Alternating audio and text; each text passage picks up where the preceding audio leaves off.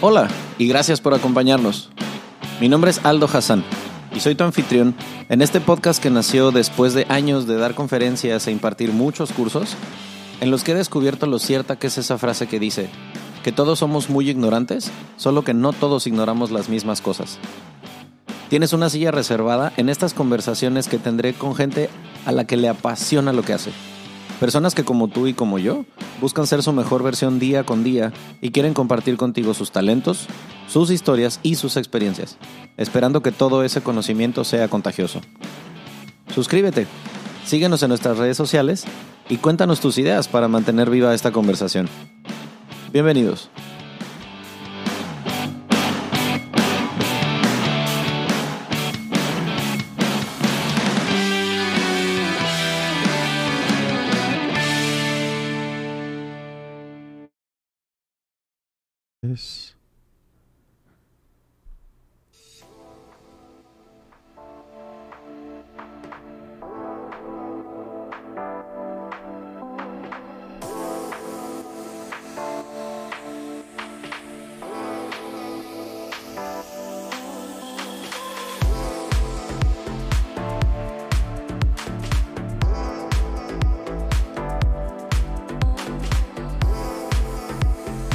Vez hecho el chequeo de que esté todo bien, les damos la bienvenida. Estamos grabando otro episodio del centésimo mono de esos que gustan mucho, de mexicanos por el mundo, de México para el mundo para ser más específico. Esta vez, eh, otro país en donde no habíamos clavado banderita todavía. Este, estamos a unas 5 o 6 horas de diferencia con Ciudad de México, dependiendo de cuándo esté usted escuchando esto. Estamos grabando directamente desde Irlanda. Hoy tengo como invitada a Aida Durán. ¿Cómo estás, Aida? Hola, muy, muy bien, Aldo, andamos por aquí. Aquí, bueno, ya nochecita, tarde, como las que 10 de la noche más o menos por acá. Así que buenas noches, buenos días, buenas tardes en cualquier parte del mundo que nos estén escuchando. A la hora que sea que nos estén escuchando, qué chido que nos prestaron los oídos. Hoy van a escuchar la historia muy interesante de alguien. Dentro de un ratito les voy a decir a qué se dedica y qué interesante está su trabajo y su trayectoria y tal. Pero bueno, primero, una, gracias por tomarte el tiempo para estar acá compartiendo micrófono con el centésimo mono. Segunda, quiero preguntarte, igual como le pregunto a casi toda la gente que tengo acá como invitada, eh, ¿cómo alguien de México termina viviendo en Irlanda? Para empezar, cuéntale a la gente de dónde eres, porque aquí hemos tenido ya gente de toda la República, pero de dónde eres y luego qué fue lo que te llevó a vivir a Irlanda. Bueno, hola, yo soy Aida, así como nos acaban de presentar. Eh, soy originaria de Reynosa, ta, ta, ta, Tamaulipas, y voy a cumplir 10 años en septiembre aquí en Irlanda. Eh, y bueno, Irlanda no era mi opción, la verdad, para ser honesta, para venirme a vivir. Eh, por circunstancias de la vida, ¿verdad? Eh, siempre había querido salirme del país desde chavita, nunca me dejaron. Y por ahí pasamos por ahí una tragedia familiar y bueno, por cuestiones de seguridad estaba buscando opciones, ¿no? Salir del país. Eh, obviamente estaba buscando Australia, España, ya saben, Estados Unidos, que era el sueño americano en ese entonces, ilusa yo. Y bueno, una amiga me contó de Irlanda, me dijo, voy con unas amigas a estudiar inglés y bueno, me contó todo y dije, wow, pues comparando precios, hace 10 años Irlanda fue súper barato, 1200 y cachito. eh, por un año podías estudiar y trabajar medio tiempo, tiempo completo en tus vacaciones. Yo dije, wow, o sea, esto es algo que, bueno, uno que no investiga, ¿verdad? En, en ese entonces, ¿no? Yo dije, esto es magia, ¿no? Esto es para mí, ¿no? Entonces, pues me aventé y ya me quedé acá. Venía por ocho meses, porque luego yo tenía como pensado irme a otro lugar. Y nada, ya voy a cumplir aquí 10 años. Me conquistó la isla Esmeralda. Desde que llegaste, o sea, el, el enamoramiento fue amor a primera vista o te tomó tu tiempo de difícil adaptación? Fíjate que yo no tuve mucho problema en cuestión de adaptación porque, no sé, como que yo me sentí pez en el agua, la verdad. O sea, como siempre me quise salir de chavita, yo tenía como esa ímpetu de salirme. Lo que a mí me costó mucho fue como que el clima, ¿no? Porque es totalmente diferente, soy persona de calor. Ok. Pero fíjate que no, no me costó mucho el, el, el mudarme a otro país, pero no me enamoré así como a primera vista. Obviamente me gustó mucho, Ajá. pero fue con el tiempo, con el tiempo que fui conociendo a la gente. La gente es muy linda por aquí. eh, tiene paisajes muy bonitos. No la comida, no soy fan de la comida. Lo siento, pero no soy fan de la, La comida. comida es todo menos delicious. Sí, lo siento, digo, es diferente, ¿verdad? No saben ofender por ahí los que hablan español, los irlandeses, pero es un poco diferente. No, yo creo que están conscientes, ¿no? O sea, el, el, británico mismo cuando sale de su país dice, no mames, ¿qué pedo con mi fish and chips? sí, entonces yo creo que fue poco a poquito, o sea, me enamoré poco a poquito del país y pues me enganchó y ya, aquí me quedé, sin querer queriendo. Qué chingón que, o sea, desde un principio fue así porque... Pues es que hay mucha gente que en realidad no, no la pasa bien no nada más con la adaptación, sino que he entrevistado gente que desde un principio a lo mejor se aventó el clavado de, güey, qué padre que vivo aquí, pero también gente que a veces, y conozco incluso gente que vive acá en, en México que es de otro país, que son como de, siempre tienen un pie aquí y otro pie allá, o sea, siempre se sienten como que están en un lugar al que no pertenecen porque viven extrañando y eso debe ser bien feo.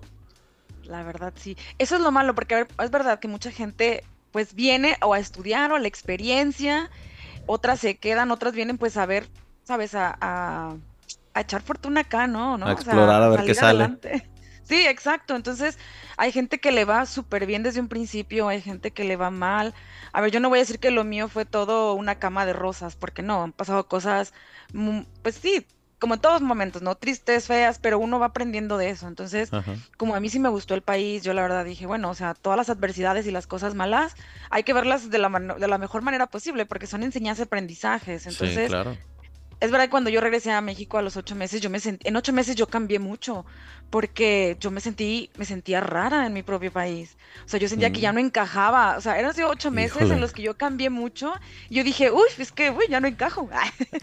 este, me quiero regresar. Yo me, o sea, digamos, cuando regresaste esa primera vez después de los ocho meses, tu idea era, o sea, regresar solo de visita o si existía la posibilidad de, bueno, capaz ya me quedo otra vez en México. A ver, no, fíjate, no, fíjate que nunca pensé como que voy a regresar a México. Mira, yo, yo ya lo traía adentro. Este, porque yo dije, si no me quedo en Irlanda, yo dije, me quiero ir a otro país a estudiar algo. Yo andaba así en, plan aventurera, ¿no? Te digo que, mami, si me ves, nunca me dejó ni ir a Monterrey la mujer. Ahí está la consecuencia. Ajá. Sí. Entonces, es tu culpa, mamá. Ah, no es cierto. No te creas. no te creas, sí te creas no te creas. Em, pero te digo, a ver, regresé a México porque dije, pues no voy a perder el vuelo. Y fui, y luego mi hermano se vino conmigo, porque de hecho era el sueño de mi hermano vivir, o sea, venir a Irlanda. O sea, yo no sabía que Fíjate, el sueño de mi hermano lo vine a cumplir yo primero. Entonces, él se regresó allá conmigo luego. De cuando me fui, regresó conmigo. Pero te digo, yo regresé a Irlanda después de los ocho meses y sentí como pez en el agua. O sea, yo me sentía allá y... No sé, yo creo que mucho tiene que ver la nuestra cultura también. De que quieras o no, aquí nadie le importa cómo andes vestido, puedes ser quien tú quieras. Entonces, como que a mí eso sí, verdad que sí, fue como que dije, ay, puedo andar hasta en pijama, ir a comprar, no sé, al mercado en pijama, nadie me va a decir nada, a lo mejor decir, ay, esa, esa mujer, ¿qué onda? Pero nadie te pela, entonces dije, me sentía súper, o sea, súper contenta de que nadie me criticara o me juzgara, o a lo mejor lo hacían, ¿verdad? Pero ni cuenta te das. Pero es que, ¿sabes qué? Yo siento que ese sí es algo que se valora mucho cuando vienes de una ciudad pequeñita como en tu caso, como en el mío, o sea, yo crecí en Morelia y pues siendo una ciudad pequeña del centro del país y tal, en el que te creas tu propio círculo, en el que pues, siempre vas a los mismos lugares y te rodeas de la misma gente, habemos a quienes el anonimato de repente se valora muchísimo. O sea, mi primer contacto con la vida realmente viviendo fuera del país eh, fue en la prepa, unos meses que me fui a Argentina, pero seguía viviendo como dentro de una casa este, muy protegido, ¿sabes? Como de esto que te dan como hosting una familia. Entonces sí te empapas algo de la cultura, pero no es lo mismo a cuando ya te vas a ser totalmente responsable de todas tus renta, agua, gas, comida, borracheras, salidas, comidas y responsabilidades. Todo lo que hagas es tu responsabilidad. Y mi primer contacto fue también en UK, pero en Londres, pues a pesar de que tenía uno o dos amigos cuando llegué ahí, no vivía con ellos. Yo empecé a vivir con extraños, a trabajar con gente que yo no nunca en mi vida había visto cultura diferente, el clima a mí me pesó muchísimo, pero sí disfrutaba mucho el anonimato de aquí, y lo he dicho antes en estos episodios, el, el quitarse esas etiquetas de aquí no soy hijo de nadie, amigo de nadie, exnovio de nadie, compañero de nadie, aquí soy yo y lo que haga todo va a ser mío y nada más mío. Y eso se siente muy chingón, pero pues también para mucha gente que es muy apegada a su círculo de globito de la familia, de siempre estar con la misma gente, como con esa contención de tu círculo de seguridad, le llega a ser muy difícil y duran muy poquito. Digo, supongo que ya te ha tocado más de uno, amigos, familiares que llegan a Europa y se regresan como tapón de champaña porque no, no, o sea, no rebotan de volada, ¿no? Sí, es verdad. Es cierto, a ver, eh, aquí em, te voy a decir, la gente que yo he conocido, muchos les ha pegado o eso, que son muy apegados a su familia Ajá. o el clima. Es una, creo que de las causas como principales. A mí, como yo fui siempre muy independiente y como muy desapegada, desafortunadamente o afortunadamente, no lo sé. eh, creo que por eso fue para mí muy fácil el adaptarme incluso en momentos difíciles, o sea, teniendo a mis compañeros que eran mi familia, en ese entonces no vivía con brasileños, o sea, que eran mi familia, me sentía segura, pero es verdad que mucha gente no puede con eso, no puede con el clima o, de- o simplemente, ¿y ¿sabes qué? Es que extraño mucho a mi familia, a mi papá, a mi mamá y, y se regresan y son felices y está bien, Sí, pero exacto. siento que pues cada persona es diferente, ¿no? O sea, no era para ellos. Y cuando llegaste a vivir a Irlanda, ¿a qué te dedicabas o qué fue eso primero que llegaste a hacer en Dublín? Pues estudiar, porque, ver, Nótese, para a nos estén escuchando, acaba de hacer el air quote de comillas, estudiar. Se supone que vine a estudiar Ajá. inglés, ¿verdad? Yo. Eh, pero la verdad me la pasaba de fiesta. O sea, Ajá. honestamente me la pasaba de pura fiesta en fiesta, ni siquiera viajando. O sea, desperdiciando el dinero en pura bebida en ese entonces. Ajá. Eh, entonces me la pasaba en fiesta, estudiando. Y luego, ya cuando vi como que andaba acabándoseme el dinero, dije, a ver, tengo que empezar a encontrar trabajo porque pues no me puedo quedar, ¿verdad? Sin centavitos. Sí. Y Las que- no son baratas, además. eh, eh, no, pero yo no tomaba, yo no tomaba cerveza, pero no, el, el whisky no era barato, no es barato acá, entonces, Claro. entonces bueno, me tuve que, en ese entonces me tuve que cambiar el whisky por la sidra, que es, que es muy buena, ya no tomo, pero es muy buena. Entonces, em, pues sí salen, pues ahí, ¿verdad? Su billuyo. Sí, y luego, en, Eh, este, en- bueno, es, es en euros, pero igual está caro. Sí, no. A ver, ahí están las baratas, ¿verdad? Cuando ya estás así de que, bueno, vamos a entrar con las baratas y luego nos compramos unas dos de las caras, ¿no? Pero... Eh, ah, bueno, entonces, bueno, acá hay un bar que se llama Daisy's y era muy barato ciertos días para latinos. Entonces, comprábamos las cervezas y bebidas, o sea, los vasos normales, las pint que les dicen, Ajá. en dos euros o 2.50, o sea, súper Ah, mega madre, barato, o sea, Muy barato. Súper barato. Son Entonces, 50 claro, es- pesos más o menos. ahí todos caíamos, o sea, martes latino y domingo también, y que te- y ya sabes, los irlandeses, que te invito a una ronda, pues, porque bien Pues barato, ¿verdad? Pues claro, invítame dos. ¿no? Ajá. Entonces sí, ahí era como que donde íbamos a caer todos, ¿no? A-. Al, al Dices. Yo le digo el Dices del amor, porque ya es pura perversión ahí. Puro besuqueo, pura encontrar pareja de noche, Dios. Ahorita, creo, en estos días. Pero, Anótenle. pero a ver, ¿cómo? Digo, anótenle cuando vayan a Anoten- a Anótenle. los que quieren venir a disfrutar, bueno, Exacto. el. Aprender al inglés, váyanse al Al. Dices. Oye, pues es que sí, ahí practicas en el Dices, ¿no? Ya con tus copitas. Ajá, ahí, de que aprendes bien. lenguas, aprendes lenguas. de que aprendes de todas, aprendes de todas. Ajá. Ay, no. Pero, y luego te digo, me, me, me puse a buscar trabajo y encontré de au pair. Entonces fui au pair con una familia latina. Que es como nani.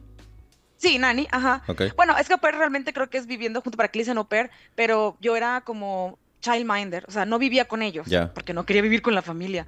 Entonces yo iba y todos los días llevaba a las niñas, iba a la escuela. En mis tiempos, ahorita ya no es igual, eh, yo podía estudiar también, había mañana, tarde y noche. Entonces a veces estaba en las tardes y luego conseguí otro trabajo. Entonces en la misma acera Ajá. trabajaba con la familia latina y con otra familia irlandesa. Entonces en la noche estudiaba, según yo. Eh, estudiaba inglés.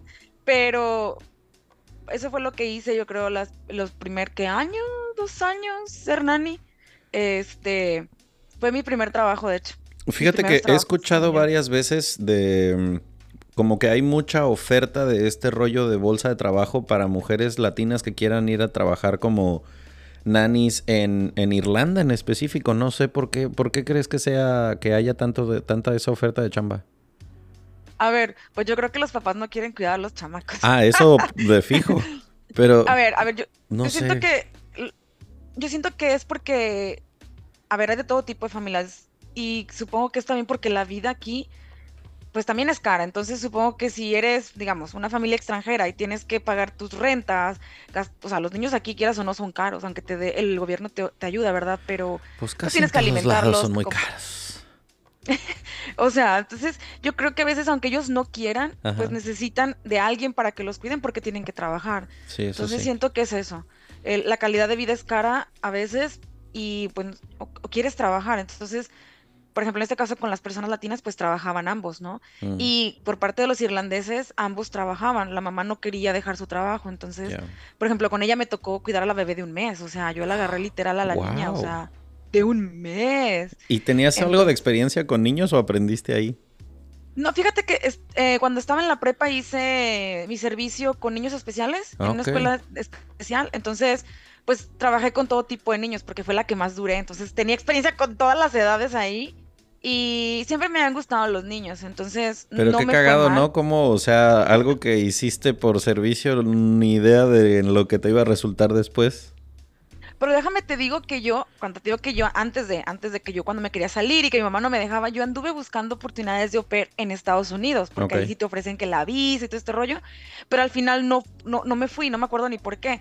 Este, pero a ver, yo ya tenía como que la cosquillita de la aventura de saber, pero sí es verdad que es pesado, a ver, es, está, está padre, pero los niños, por ejemplo, irlandeses, no se compara con los niños latinos, porque, hijo eso, si te toca una familia como la que a mí me tocó, que era una familia disfuncional, hijo eso, los niños me hacían la vida imposible. ¿Por qué? Digo, y es como, no puedes hacerles nada tampoco, aunque los papás te den el permiso, a veces ellos mismos no te apoyan, no te ayudan como a a que tengan un orden, ¿no? A que te hagan caso. Lo poquito que agarran contigo, lo pierden en tres segundos cuando dicen, no, hombre, está bien, no pasa nada. Y yo, no, sí pasa, señora. a ver, señora, ¿usted a quién le va? Sí, no. Pero, a ver, es una experiencia muy bonita, porque luego fui cleaner y luego volví a ser nanny otra vez en dos casas con bebés. De hecho, me tocaban muchos bebés chiquitos y me encanta porque quieras o no con los bebés chiquitos, se van amoldeando a ti, tú les puedes enseñar que a caminar, a hablar y cosas. Entonces es bonito, esas experiencias que a veces los papás se pierden y digo, ay, aprendo a caminar conmigo. No Lo siento. Claro. Este, o sea, de que les mandas un mensaje de qué cree tu, tu hijo acaba de decir su primera palabra. Sí, yo les mandaba videos, ¿eh? Cuando eh, uno de los bebés empezó a caminar, le dije, le tengo que mandar video a la mamá. Y la mamá de que, ¿cómo es que me lo estoy perdiendo? Y yo, pues le mando video para que no se lo pierda. Ajá. No, nos vamos a poner emocionales, señora, pero su hijo ya está a punto de ir a la prepa y usted no está aquí. Sí, señora, casi casi ya se va conmigo a la casa ese niño. Este, pero no, es muy bonita experiencia, la verdad. Es bonita experiencia y cansada a veces, pero bonita, ¿no? Entonces, hay familias buenas, hay familias que les ha tocado a varias chicas un poquito difíciles, pero bueno, yo tuve suerte, entonces no me puedo quejar en mi experiencia de nani. Y ya que estuviste 100% adaptada a la vida en Irlanda y que ya dijiste, ok, ya, aquí es mi vida, aquí voy a estar, aquí me voy a quedar, ¿qué tan, o sea, creo que la pregunta más bien sería, ¿te encontraste con un país como el que te imaginabas antes de llegar o qué tan distinto fue conforme a las expectativas que a lo mejor podrías haber tenido sobre Irlanda? Ay, no te vayas a reír de mí, pero mira, yo siempre vi como muy aventada y muy aventurera que ni siquiera investigué nada. Yo nada más llegué a Irlanda y dije que me sorprenda la vida. O sea, yo literal, ni siquiera sí, yo ni siquiera busqué mi escuela y claro, cuando yo llegué a Irlanda, yo pensaba que iba a ser así un tipo mini Harvard, ¿sabes? Así como bien bonita, grande y cuando llegué a un edificio de un cuarto y yo, esta es mi escuela. ¿Quién me manda a no investigar, no? Entonces, bueno, esa fue como la desilusión. Pero de ahí en fuera, el país me gustó mucho. La gente me encantó la gente, la verdad. Yo no sé en Londres, bueno, solo he ido una vez, mi experiencia no fue muy buena, pero la gente siento que es más fría en Londres. Y aquí la gente es súper, siento que son como muy latinos, pero más güeros y rubios, ¿no?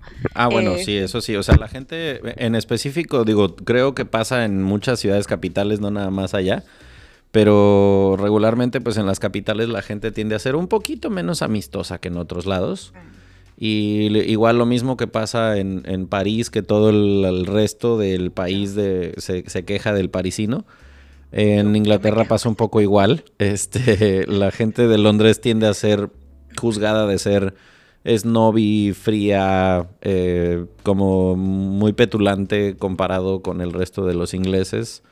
A mí me tocó convivir con gente de todas partes de Inglaterra y si notas una diferencia muy cañona, o sea, como que esa rudeza, a lo mejor, como ese muy poco, ser poco polite, como a lo mejor sí lo son en otras partes. Yo sí lo noté muy cabrón, al menos en desde mis binoculares así lo viví yo, ¿no? Como que el, el, londinense sí es particular de trato, como a lo mejor con otras capitales. Digo, si ustedes que nos escuchan en otros países, pues pregúntenselo si es que también existe este rollo contra la gente de la capital del país, que siento que es como que muy común, a excepción de Estados Unidos, que creo que al que se le tira más es al neoyorquino, más que a Washington, D.C. El neoyorquino es el señalado como de uh, gente que está siempre con prisa y como que no es muy educada o amable, que digamos. Pero ya ya una vez entonces estando como pez en el agua en Dublín y tal, o sea, ¿cómo, qué, dirías que fue lo más, lo más difícil para adaptarte, entendiendo que el clima fue una parte difícil, pero ya como la vida estando ahí, como, eh, ¿en dónde encontraste choques culturales para ti? Fíjate que yo no encontré tanto como que el choque cultural, pero sí me pesó mucho el clima a mí y el idioma, porque a pesar de haber estudiado inglés, según yo, toda la vida ya en Estados Unidos, que nunca practicas, digo, nunca practicas, ¿verdad? Porque la gente se ríe o se burla de que así no se pronuncia, güey, o qué sé yo. Entonces, me costó mucho, o sea, yo aprendí primero portugués que inglés, o sea, imagínate. O sea, no lo hablaba, esa mi amiga, habla, pregunta por mi amiga, que no, tienes que preguntar tú porque si no nunca vas a aprender. Entonces, como que yo me sentía igual así como cuando te tratan en Estados Unidos que no te, que sabes que hablan español y no te quieren hablar en español. Eh, o cuando alguien de tus amigos de que, ay, güey, esto es ridículo, así no se dice. O de que, ay, mira, esta quiere hablar inglés. Entonces como que yo traía esa mentalidad. Ajá. sí, entonces yo traía esa mentalidad y como que me, como que sí me limitaba mucho. Y nada que ver, porque aquí los, los irlandeses lo que me gusta es que aunque tú no sepas pronunciarlo bien o no sabes cómo expresarte, ellos como que te ayudan de una manera muy padre, porque a veces digamos que, no sé, quiero decir una palabra y no me acuerdo o la dije mal. Ah, ¿quieres decir esto? Ah, bueno, y luego no sé qué, o sea, en una manera como muy sutil. Y me gusta porque no te hace ver que te equivocaste y te corrigen como de una manera muy padre. Entonces, muy amable en ese sentido. Y como que siento que también hay que tener en cuenta que, o sea, acá al menos en México, creo yo que en casi toda Latinoamérica, si vas a una escuela de inglés vas a aprender the American way, vas a aprender con el inglés gringo, los términos gringos, el acento gringo, vemos tele gringa, música gringa. Realmente estamos muy poco expuestos al inglés British. Y entonces, no mames, o sea, al llegar allá, la pronunciación es tan del cielo a la tierra como la diferencia entre hablar español en México y español en España. Así es cuando tú, a mí me pasó, les pongo un ejemplo así bien burdo de story time, no sé si esto lo había contado antes. El día que yo llegué a vivir a Inglaterra, iba solo con mis dos maletas de 25 kilos, una backpack, muchas horas de jet lag y un papelito en el que venían las direcciones de las que tenía que llegar. Esto fue en 2006, hace mucho tiempo. ¿Cuál WhatsApp? ¿Cuál Instagram? ¿Cuál ni madres? No había nada de eso. Nada. Entonces yo llego con un papelito al aeropuerto en Heathrow y me acerco a una oficina de esas de información y le digo a un vato, oye, pues es que voy aquí. Y el güey, ah, ok, tienes que hacer esto, esto y esto. Ah, perfecto. ¿Cómo encuentro el subway? No, pues vete para allá. Ah, pues ya, ¿no? Dije, bueno, me dijo, porque me dijo que la mejor manera de llegar era en transporte público. Ah, bueno, pues vamos a encontrar el metro, ¿no? Llego a una parte del aeropuerto y yo, este hijo de puta me mandó a donde no era. O sea, yo aquí no veo ninguna estación de tren y yo dando vueltas así como mayate por todos lados y no encontraba ninguna señal de metro ni nada. Me regreso y no, o sea, no, no se me pasó ninguna puerta. Yo, ¿qué pedo? ¿Dónde está la estación? Me regreso a donde él me había dicho y le pregunto a alguien de del staff del aeropuerto, oye, perdón, ¿dónde está el subway? Y se me queda viendo así como, bueno, ¿tú estás tarado o qué? Y me dice, güey, justo ahí detrás de ti. Y me mandaron a la tienda de sándwiches. Es que claro, es que ya le dicen el underground, ¿no? El tube. Y yo le digo, no, güey, yo no necesito el sándwich, necesito el underground train, así, ¿sabes cómo? Sí. Ah, you mean the tube. Y yo no mames, o sea, no me veo inglés. ¿Cómo esperas que yo sepa que aquí se llama the tube? Pues bueno, esa fue mi experiencia uno, el día uno, en la hora uno, de que, ok, esto va a estar challenging. Porque claro, yo hablaba mal inglés y aparte lo había aprendido versión gringa. Entonces al momento de llegar, mi primer trabajo, que fue en un restaurante, pues yo no sabía ni entendía nada de la terminología, ni siquiera en inglés gringo sabía cómo se decían las cosas. Entonces, pues no era napkin, era cloth, no era celular, era mobile, no era elevador, era lift. Y un chingo de cosas que para mí era como, ay, no mames, no le entiendo. Y yo me frustraba muy cabrón, pero, o sea, qué padre que tú no tuviste ese challenge, porque hay, gente que, al menos compañeros míos latinos, que si era como, güey, llegaba un cliente irlandés o escocés, en mi caso lo digo en primera persona, si yo tenía un cliente de una de esas dos nacionalidades, yo pedía que alguien me ayudara y yo fingía que no sabía hablar inglés. Porque no les entendía. Y se enojaban los clientes de, ¿cómo es posible que tengan un mesero que no me entienden? Entonces yo decía, mejor, ¿sabes qué? No hablo inglés, güey, te voy a traer a alguien que sí. Porque yo al escocés es fecha que no les entiendo, no sé si te pasa. Es que eso es otro rollo, mano, ¿eh? Es otro rollo con los escoceses, ¿eh? te digo? es otro rollo. Sí, el escocés parece que ni es inglés. Sí, hablan súper rápido aparte y es como, no te entiendo. sí, está, está Por favor, más despacio. Oye, a mí me pasó en, Londres la única vez que fui, pero fui, en Año Nuevo, imagínate. Y recuerdo que yo quería agua y yo quería, yo, water, y ella, ¿qué? Y yo, water, y ella, ah, you want water. Y yo, like, no mames, güey. sí, yo, ¿me entiendes? O sea, y yo... No manches, o sea, sí fue como, me daba corajillo, pero decía, los irlandeses no son así. Eh, pero yo creo que en Londres sí son mamoncillos con su lenguaje, o sea, es como que quieres que se lo pronuncien como ellos lo pronuncian. Justamente, exactamente. Ese es mi problema, que es como, si me entiendes, güey, o sea, ¿para qué te haces? no te hagas, güey, ¿sabes lo que quiero decir? Exacto. Sí, sí saben, pero son así, o sea. A la gente que, que, nunca hemos estado, yo no conozco Irlanda y sí confieso que está en mi, en mi bucket list. Pero a esta gente que está escuchando el episodio, eh, descríbenos en líneas generales cómo es Dublín, por qué alguien tendríamos que ir a conocer Dublín, qué, qué hay, qué tiene de característica la ciudad, es decir, por los próximos tres minutos eres la secretaria de turismo del county de Dublín, véndele a la banda que vaya y pise ese país, esa ciudad. Bueno, mira, yo no vivo en Dublín, yo vivo en las afueras. Ok. Pero, a ver, es verdad que es, aparte de que es la capital, ¿no? Y que es que la gente siento que cuando piensa en Irlanda piensa solamente en Dublín. O sea, Dublín es bonito, sí. Tenemos ahí el Phoenix Park, que son uno de los parques más grandes de, de Europa. Tenemos a la Guinness, ¿no? Donde, bueno, puedes ir a tener la experiencia si es que te gusta la, cerveza. Eh, tenemos, pues, muchos pops, obviamente originales de música donde tocan la música irlandesa. Tenemos, pues, castillos también, el castillo de Dublín lo tenemos por ahí. Tenemos muchos lugares cercanos al mar, muchos puertos. A ver, es una ciudad, una capital que, a ver, es bonita, sí, pero creo que Irlanda tiene más cosas que ver, o sea, no solamente Dublín. Siento que como que Dublín es para que vengas a estudiar, a conocer, de vacaciones, pero yo siempre les digo, si van a venir a Irlanda, no solamente es Dublín. O sea, Irlanda tiene otros lugares muy bonitos, o sea, todavía más bonitos que, que Dublín. O sea, Dublín está bien, unos dos días que veas todo. Ok. Y luego te rentes un carro y te vayas a ver Irlanda, la belleza de Irlanda, o sea, afuera de Irlanda, hay muchas cosas muy bonitas, ¿no? Entonces, a ver, hay mucha, eh, mucha gente de muchas partes del mundo, o sea, tú puedes escuchar gente hablando español, portugués, eh, polaco, o sea, de todo un poco, o sea, tú vas a, Dublín y escuchas de todo, o sea, no, no pasa nada, es normal. La gente es muy amable, o sea, la gente es muy amable, si quieres fiesta, Dublín, obviamente, es el lugar para ti. O sea, fiesta Dublín Temple Bar, ese es tu lugar. Tienes que ir a tomarte tu business, ir a conocer el Temple Bar, que está uno de los bares pues más populares de, Irlanda y alrededor también otros lugares, ¿no? Como cafeterías, ¿no? Ok. Em, ¿Qué más tenemos? Tenemos el Halfpenny Bridge, que bueno, tenemos aquí el, el Halfpenny, que es un río que te puedes tomar también fotos bonitas.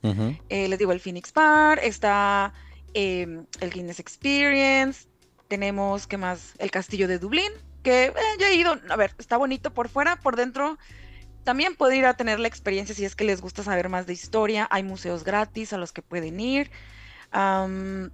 Hay muchos parques muy bonitos, que está el, bueno, muy famoso, que sale en películas como la de Leap Year, que es eh, Propuesta Año Bisiesto, no sé si la han visto por ahí. Eh, que es en el Stephens Green, es un parque muy, muy bonito, la verdad que yo recomiendo.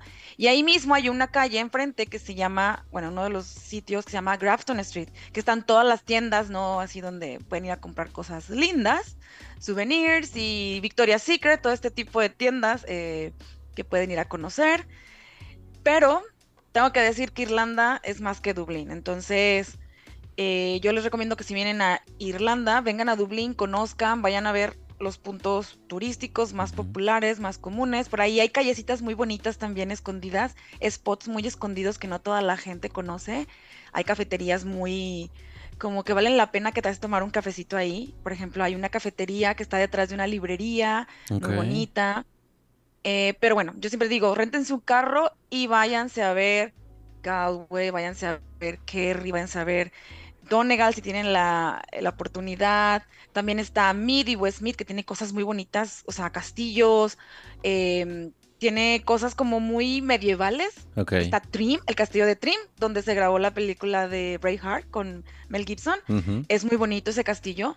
Eh, es, un, es una ciudad muy bonita, a mí me gusta mucho. Muy, muy, muy medieval. Eh, tenemos, ¿qué más tenemos por acá? Bueno, está otros lugares como Limerick que tienen cositas como cosas naturales donde puedes ir a caminar y ver cascaditas. Eh, tenemos los cliffs en Donegal también, que son muy bonitos. Está Sleep of Lee, que está en Donegal, que está muy, muy bonito, un lugar muy chulo. el anillo de Kerry, que es...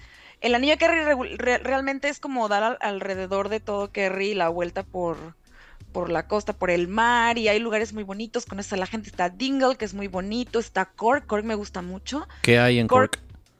En Cork, haz de cuenta que para mí Cork es como si fuera otro Dublín, pero más chiquito. Ok. Haz de cuenta. Es un, es un Dublín, pero más pequeño. Y creo que está un poquito más limpio ah, si lo comparo con el Dublín de ahorita. Ok. Em, es muy bonito, tiene muchas cosas alrededor muy bonitas, castillos muy bonitos también, eh, lugares muy bonitos. Eh, montañas para hacer hiking mucho. Wicklow es uno de mis lugares favoritos, está cerquita de aquí donde yo vivo. Oh, Ahí puedes ir a hacer bicicleta, hiking, eh, ir a caminar, puedes ir a hacer picnics. Eh, en Glendalough, que es un parque nacional que puedes ir y hay unas montañitas por ahí, puedes hacer picnic, puedes caminar, ver las cascadas. Eh, hay muchas cosas que hacer en, las... O sea, tú puedes ver ahí las, a las ovejas caminando y te puedes tomar fotos, aunque corren, ¿verdad? Porque tienen miedo las ovejitas. Pero ves cosas, o sea, ves paisajes muy bonitos, como de postales, ¿no? Como en Kerry. hay, hay paisajes y vistas bellísimas como de postal. Eh, hay, hay lugares donde se grabaron escenas de Star Wars también. Entonces, yo recomiendo que Dublín es bonito, vengan, si vienen en plan de visita, vengan, conozcan los lugares pues más típicos, la experiencia también si les gusta el whisky, está la experiencia de whisky de St. James. Sí, señor. Em, St. Jameson, em, no sé quién era, alguien entró. Pero réntense un carro y conozcan más allá de Dublín, porque Irlanda tiene más que ofrecer, no solamente. Es que justamente ahorita que estabas hablando de estos lugares, me metí, por ejemplo, a ver fotografías de Cork. Eh, para quienes nos están viendo con los oídos.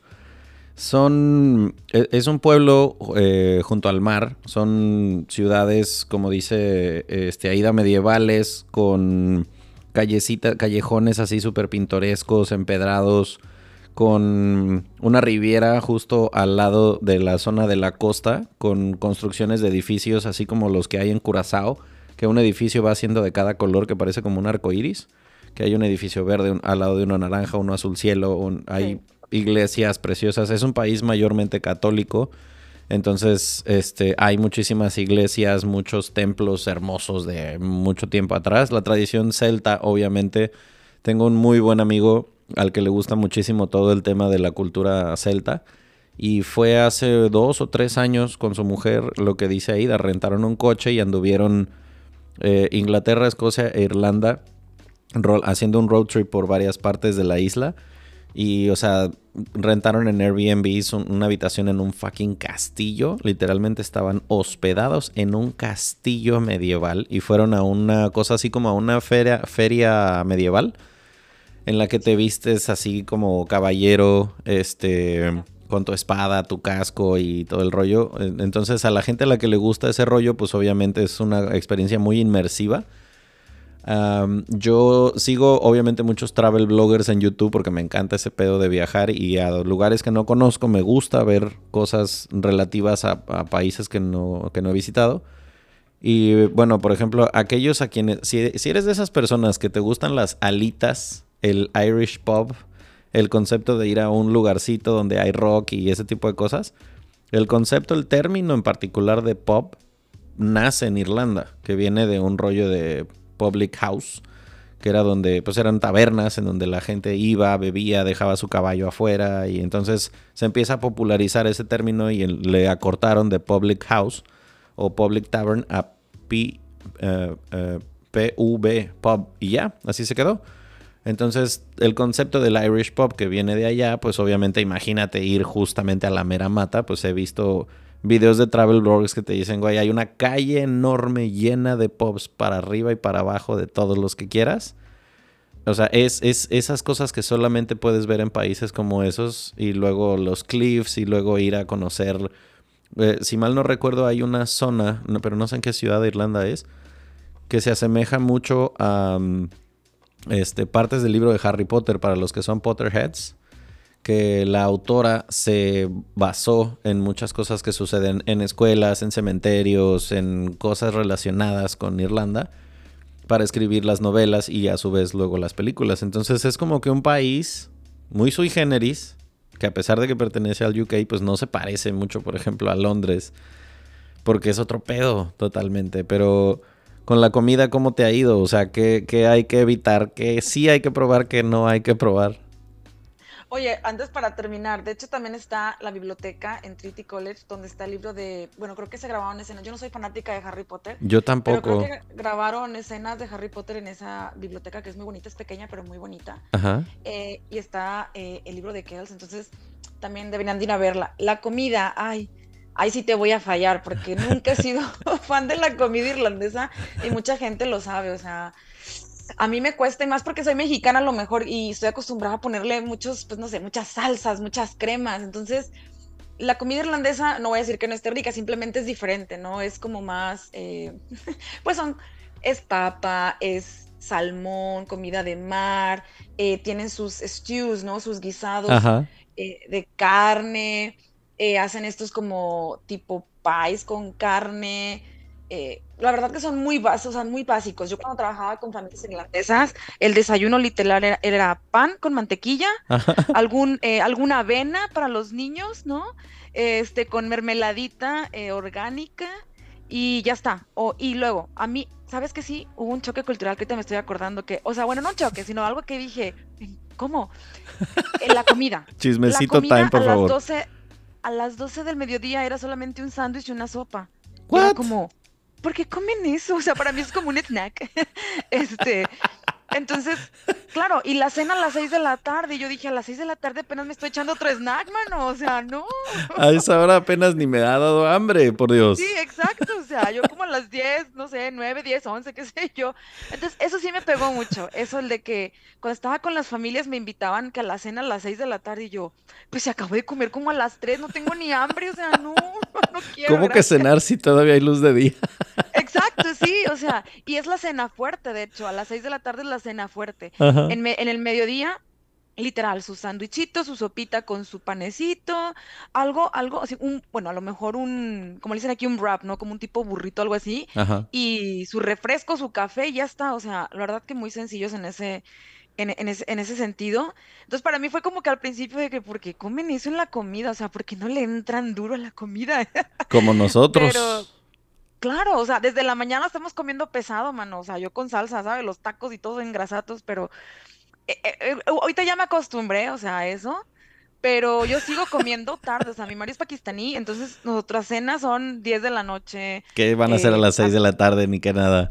No, a las 6 de la tarde no, hombre, ahora a lo mejor un tecito, ¿no? Algo así, pero no, nunca me pude acostumbrar yo a, a, esos horarios de los irlandeses, la verdad que me, hasta la fecha no creo que podría tener yo como una base de comer a las 12 solamente un sándwichito y sopita y a las 6 de la tarde mi cena no, no podría. Entonces eso fue como que algo que sí dije, bueno, está bien.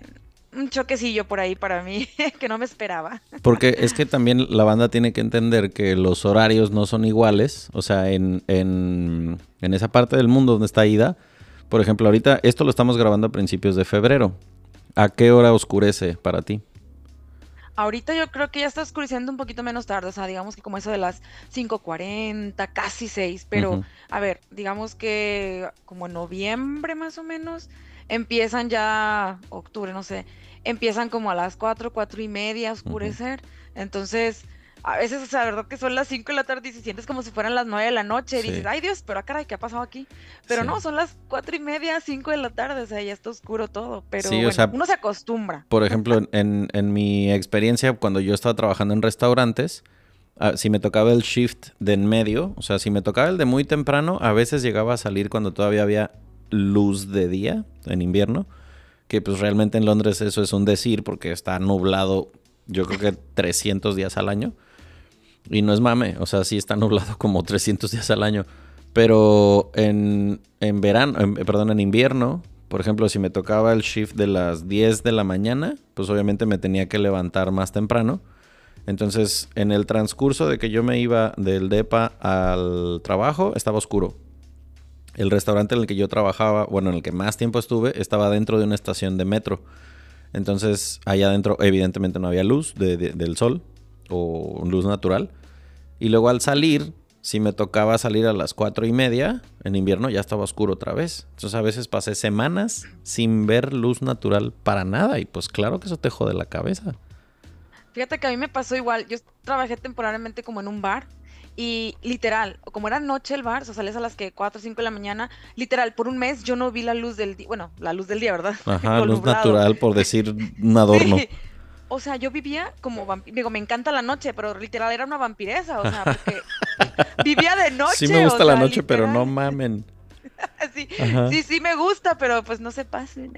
Sí, pero fíjate que sí es raro porque sí, aunque tú digas, ay, no, me encanta la noche, como que sí no, te. Sabes, como que sí te cambia un poquito tu chip porque te sientes más cansada, porque no, sientes como que vives de noche y no descansas y no disfrutas el día. Claro. Entonces es, es raro el sentimiento que yo tuve en ese mes, fíjate. ¿Y no lo cómo, volvería a hacer. cómo fue que una mexicana tamaulipeca terminó casada con un pakistaní? Pues yo no sé, mano, yo decía que todo lo que yo decía, que jamás me iba a casar y que menos con un, yo decía que árabes, ¿no? Bueno, Ajá. entonces yo era no tan conocedora, entonces era un poquito, no sabía que existía el Islam y este rollo, ¿no? Sí. Pero fíjate que empecé con un novio marroquí, Ok. o bueno, bereber, y luego fui con un iraní, luego con un otro iraní, luego con un turco y al final acabé con un, un pakistaní. wow, ok. Me gustaba lo exótico, yo sí, creo. ya vi. O sea, entre los kebabs, los durums y el pampita. Este, entonces, pues mi marido es asiático, de hecho, es pakistaní, pero es asiático porque está en Asia, Pakistán. Sí, sí. Pues, fíjate, los demás que me habían tocado no eran tan religiosos, pero mi marido sí lo es. Entonces dije, ándale, y te viste casar con un religioso, Ajá. mana".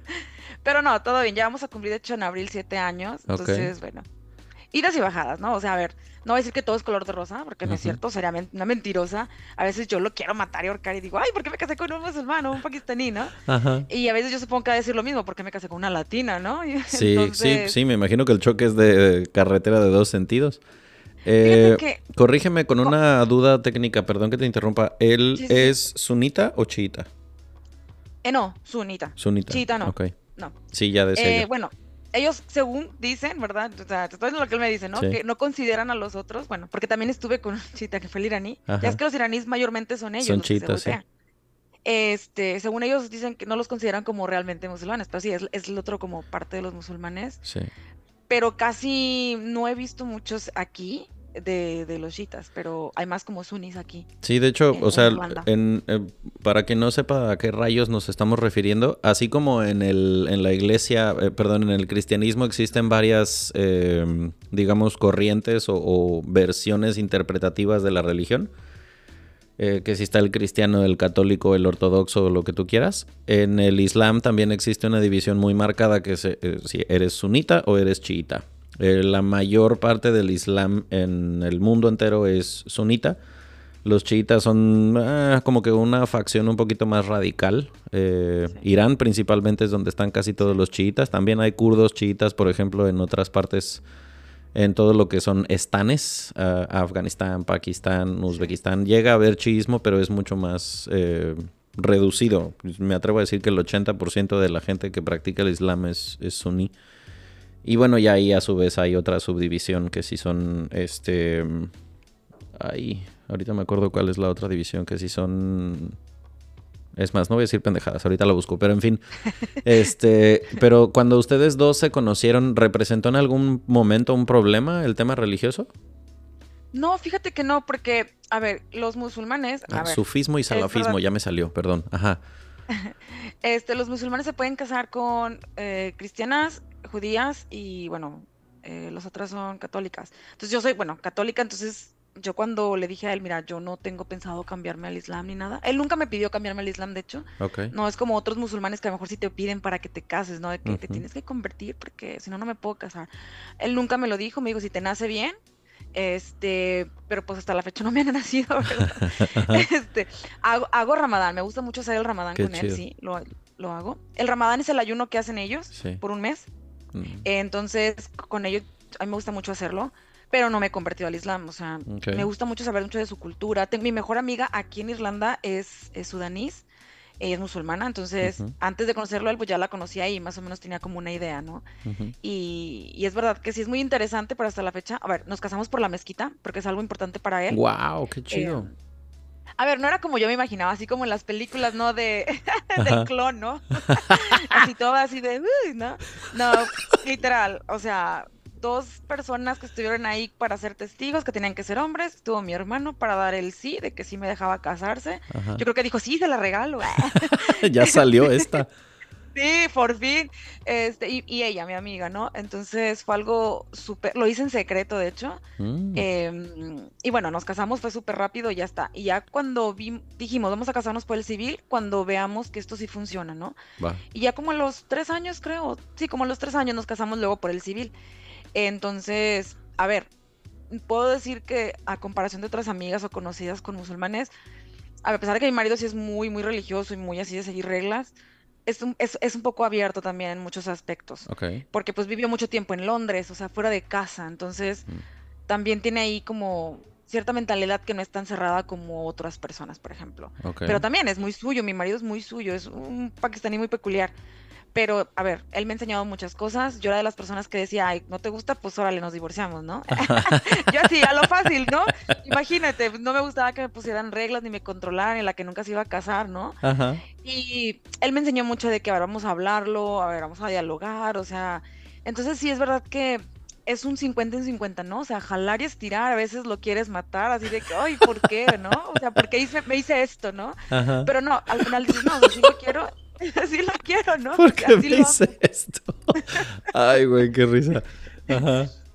No, pero te digo, es, es creo que es cuestión de, Pero ahora lo, ahora lo tengo que entrevistar a él para que también dé su versión de cómo es casarse con una latina. no, a decir, ah, no, hombre, ma, ¿para qué me casaba? Es que sabes ¿Para qué cagado, casaba? La- eh, coincide esto con que el último episodio que grabamos, no el último que se subió antes de que estemos grabando tú y yo, sino el último que se subió de, de México para el mundo, lo grabé eh, con una chava que vive en Egipto. Ella es de Michoacán, pero vive en el Cairo y también está casada con un musulmán. Y entonces ella me contó de, bueno, este mm, como grupo de mujeres que existe, que están en contacto entre ustedes de mexicanas o latinas casadas con musulmanes. Y está, está cagado como probablemente ahorita que nos estén escuchando, la eh, mayoría de la gente que escucha el centésimo mono son mujeres. Entonces, eh, muchas que a lo mejor dirían, no mames, yo no me imaginaría casada con un musulmán. Y como decías hace ratito, o sea, por cuestión religiosa y tradicional, eh, dato que a lo mejor algunas de ustedes o algunos de ustedes no conocían, eh, yo también lo, lo supe hace no mucho. Tanto el judaísmo como el islam y el cristianismo, todas vienen de Abraham. Es decir, de ahí son religiones abrámicas, todas vienen de, de él, ¿no? To- todas creen en Abraham y de ahí parten sus escrituras. Entonces, pues existen muchísimas similitudes entre la, la Torah, el Talmud, la Biblia, el Corán, este, ¿cómo se dice? Costumbres. Yo, Jesús es parte de él, es, es un profeta en el Corán del cual se habla, se reconoce. Es decir, no, no es tan choque cultural como uno se imaginaría. Son interpretaciones diferentes de modos de vida. Pero cuando empiezas a convivir con musulmanes, te das cuenta de que, ah, cabrón, pues cel- celebramos la cuaresma y ustedes el ramadán, este, no deberíamos comer cerdo como cristianos y católicos, así como no lo hacen los judíos ni los musulmanes. Pero, o sea, está, muy padre como aprender y ver esas cosas en las que nos parecemos tanto a gente a la que pensamos que no. Y tú casada con un pakistaní, me imagino que de repente, ah, cabrón, ¿cómo que tú también crees en esto?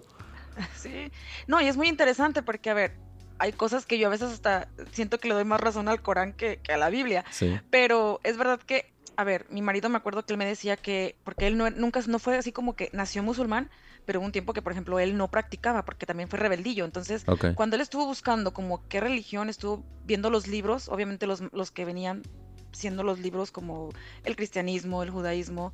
Bueno, al final se quedó como que en el Islam, ¿verdad? Pero sí es verdad que estuvo investigando y como que él es, se quedó más como con lo científico. Entonces por eso él dijo, bueno, no, pues me quedo en el Islam. Pero es verdad que hay muchas similitudes, ¿eh? O sea, que como Jesús, como tú dices Jesús, Jesús es un profeta aquí en el Corán y para nosotros es como algo súper, ¿sabes? Jesús y murió por nosotros en la cruz. No es el mismo como valor que le da cada, cada religión, ¿no? Pero eh, es muy interesante, la verdad, cómo se parecen y cómo a la vez no se parecen tanto los libros. Pero, a ver, que todos vienen del mismo, mm, simplemente que con diferentes diferentes modificaciones. Sí, o sea, es que luego uno eh, está muy cagado ver la, la interpretación de cómo, o sea, sobre la misma cosa tres, cuatro, cinco, seis ramas de la religión. Cada quien le pone la crema que quiere, pero a, fin de cuentas, como que casi todas las religiones se basan en lo mismo. En no seas un ojete, haz lo mejor que puedas por otra persona. No mates, no robes, no mientes. O sea, es, lo más eh, como intuitivo, ¿no? A ver, ya el ser humano donde le mete sus ganas de chingar y de limitar cosas es en donde empiezan los pleitos, pero... Exacto. Pues qué padre que has tenido esta pues como esta oportunidad, ¿no? De vivir tan en carne propia de cerca y en, en, primera fila, el ver que, pues realmente, o sea, las religiones, pues a lo mejor nada más es que capaz tú rezas viendo una cruz, él reza viendo hacia la meca, pero es la misma madre, o sea, es como estar en orden con algo en que crees superior a ti y ya está. Exacto, es el mismo Dios, simplemente que ellos no creen, por ejemplo, como los cristianos, ¿no? En santos o no le rezan a los santos. Y ya está, solo simplemente como a Dios y ya está. Entonces, es muy interesante porque a mí sí me, a mí sí me gusta a veces como estar con ahí, el platicar y ver, o sea, qué es lo que piensa y todo. Entonces, es muy interesante. Te digo, no soy musulmana. Si algún día me convertiré, no lo sé, puede ser, no lo sé.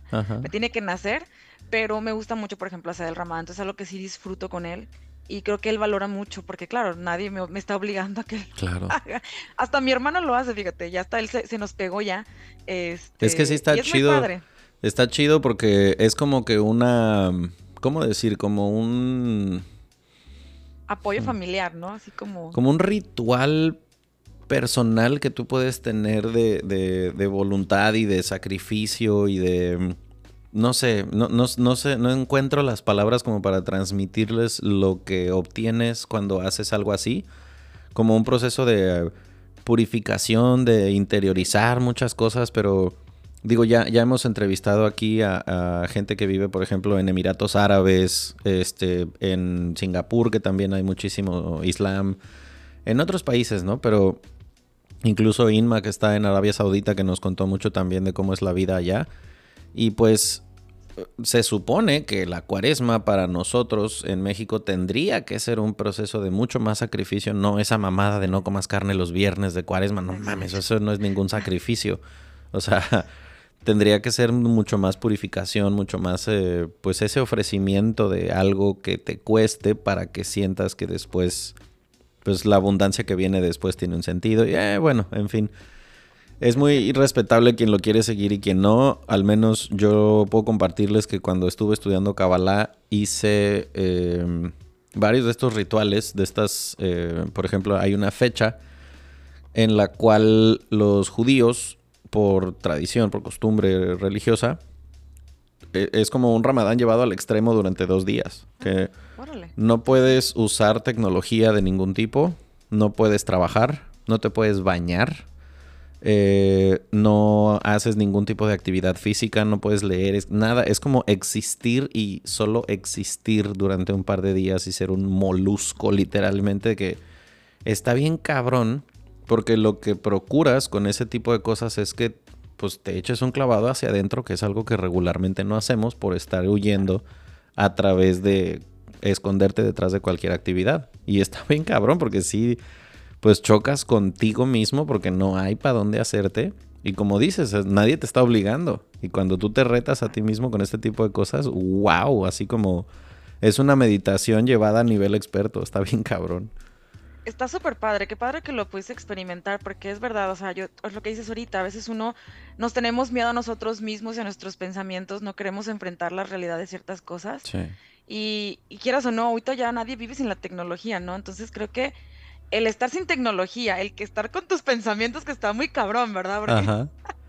o sea, creo que es algo muy padre y creo que es algo que yo recomendaría a la gente hacer, porque, a ver, yo sí lo he experimentado y creo que uno se siente muy a gusto con uno mismo y siento que disfruta más también la vida y cómo ve las cosas. Entonces, si algún día alguien puede hacer lo mismo que tú hiciste o, ¿sabes? De que, aunque sea un día, ¿no? De que, de introspección, sin nada de nada, de verdad que les va a cambiar la onda y van a estar más felices consigo mismos. Sí, porque aprendes a, estar presente. O sea, no tienes otra más que estar presente y ese es un regalazo que te puedes dar a ti mismo, a ti misma. Exactamente. Y fíjense, precisamente hablando de este tema de ausencia de presente y estar clavados en cuestiones de tecnología y tal, así como encapsuladamente, cuéntale a la gente a qué te dedicas ahora que estás en Irlanda, porque eh, este mensaje se los quiero dejar aquí flotando como botella al mar a todos aquellos que se dediquen a, no sé, por ejemplo, e-commerce, marketing, eh, cualquier cosa que esté relacionada con tecnología, así como el Silicon Valley de California es a Estados Unidos, Irlanda es a Europa. Muchas empresas que se dedican al tema de redes sociales, Facebook, Google, TikTok, tienen oficinas y tienen call centers y tienen edificios gigantescos de gente trabajando en Irlanda. Entonces, ¿por qué lo traigo a colación? Porque Aida trabaja en una de ellas. Entonces, cuéntale a la raza qué haces de tus días en Irlanda. Bueno, chicos, no me odien. Ah, no es cierto. Bueno, actualmente este, voy a cumplir tres años trabajando en TikTok. He estado trabajando en redes sociales por casi cuatro años, en diferentes redes sociales como Facebook, en YouTube y ahora en TikTok. Eh, siempre he estado en la rama de Trust and Safety que viene siendo la parte donde, que es, operaciones, que es toda esa parte donde les quitamos el contenido, eh, revisamos su contenido con las, con las guidelines, ¿no? De, la empresa. ¡Ay, qué bonito está tu gato! Es que ya vino a reclamar la, la patrona, está aquí haciéndola de pedo, como que ya exige atención. Este, entonces, ahorita actualmente me acabo de cambiar de proyecto. Anteriormente estaba, estoy, bueno, sigo siendo analista de calidad. estoy ahorita también como trainer y lo que hago es, pues, eh, checar que los moderadores, que vienen siendo las personas que checan su contenido, ¿no? De que quitan, cambian, modifican, eh, estén aplicando las políticas que nosotros tenemos internamente en la empresa para que cierto contenido, bueno, ahorita en el nuevo proyecto sea mejorado para que enganche a la gente y esté más tiempo en la plataforma, ¿no?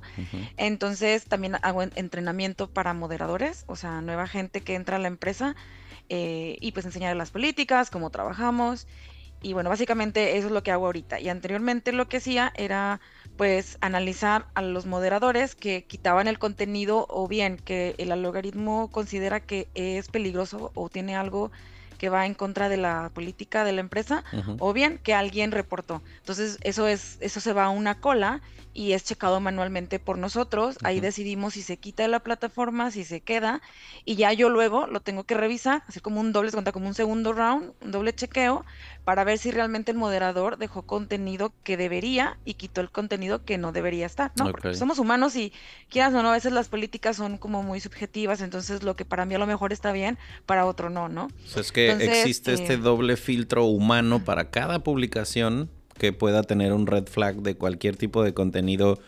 Corrígeme si estoy mal, se me ocurre que puede ser contenido de mm, contexto sexual, de hate, de que promueva el odio, ese tipo de cosas. Todo eso. Sí, todo lo que es violencia, o sea, por ejemplo, digamos, todo lo que es, obviamente, el bullying, hate, todo eso. obviamente todo lo sexual, porque es una plataforma que realmente fue creada para, pues, adolescentes, ¿no? Y quieras o no, aunque ya hay todo tipo de creador de contenido ahorita porque ya ha crecido mucho y ya puedes encontrar de todo, hasta señores de 70, 60 años ahí haciendo contenido muy chido, ¿no? Y muy original. Cada vez más políticos me dan cringe queriéndose meter a huevo a TikTok viendo cómo hacerle para estar con la chaviza. Señor, siéntese, está, está haciendo el ridículo.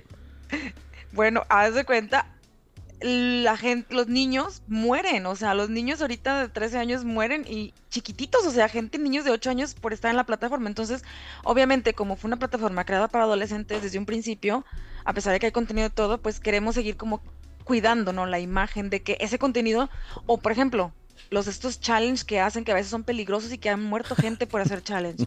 o sea, wow tenemos que cuidar ese tipo de contenido. ¿Para qué? Para que no llegue a la gente y los niños no hagan cosas que no deben y evitar accidentes, evitar que alguna muerte, evitar este tipo de contenido. O contenido como hay gente que se hace pasar por gente menor de edad para, ¿sabes? El que dicen el grooming, que se hacen pasar por menores de 13 y son señores a lo mejor 70 años tratando de sacar la información a niñas o, a chiquillas. Entonces, todo este tipo de contenido se tiene que estar revisando para que la plataforma pues esté segura. ¿Cómo, se detecta el, mapping? O sea, lo, ¿hay, ¿hay manera de detectarlo o es hasta que se reporta o cómo está ese pedo? Depende, o sea que la máquina, no sé cómo funciona el algoritmo, para ser sincera. Entonces, yo no sé si es con alguna palabra, alguna imagen, no sé cómo funcione, pero eh, si él piensa que hay algo en ese video, a lo mejor el video está bien, pero lo tenemos que revisar como quiera, ¿no?